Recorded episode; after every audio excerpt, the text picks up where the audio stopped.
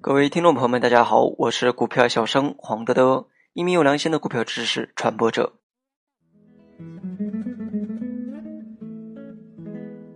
今天我们主要讲的内容是主力建仓与控盘的方式。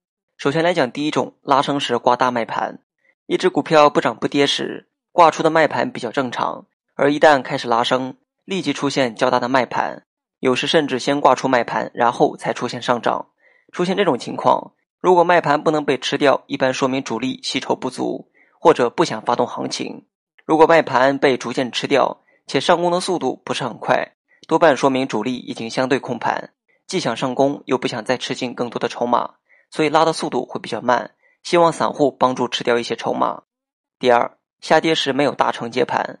如果主力建仓不足，那么在洗盘时不希望损失掉更多的筹码，因而下跌时低位会有一定的承接盘。自己卖给自己，有时甚至先挂出接盘，再出现下跌动作。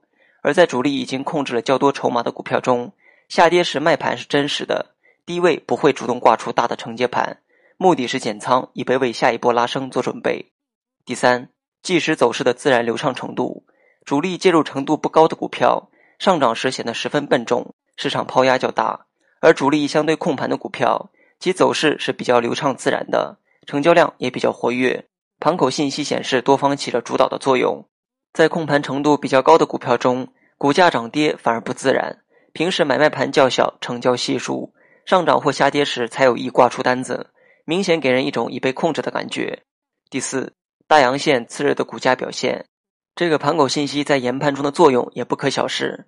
一只没有控盘的股票，大阳线过后，第二天一般都会成交踊跃，股价上蹿下跳，说明多空分歧较大，买卖真实自然。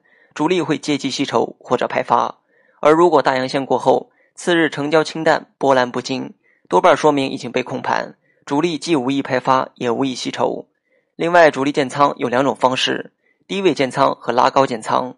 低位建仓每日成交量较低，盘面上看不出来，但可从盘口的外盘大于内盘中可以看出；拉高建仓导致放量上涨，可以从盘面上看出。庄家出货时，股价往往萎靡不振。或走势刚刚走好就跌了下来，一般下跌时都有量，可以明显看出。如果某只股票在一两周内突然放量上行，累计换手率超过百分百，则大多数是庄家拉高建仓。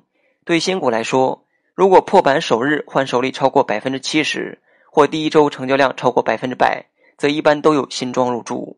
如果某只股票长时间低位徘徊，成交量不断放大或间断性放量，而且底部被不断抬高。则可判断庄家在低位不断收集筹码。应注意的是，徘徊的时间越长越好，这说明庄家将来可盈利的筹码越多，其志在长远。好了，本期节目就到这里，详细内容你也可以在节目下方查看文字稿件。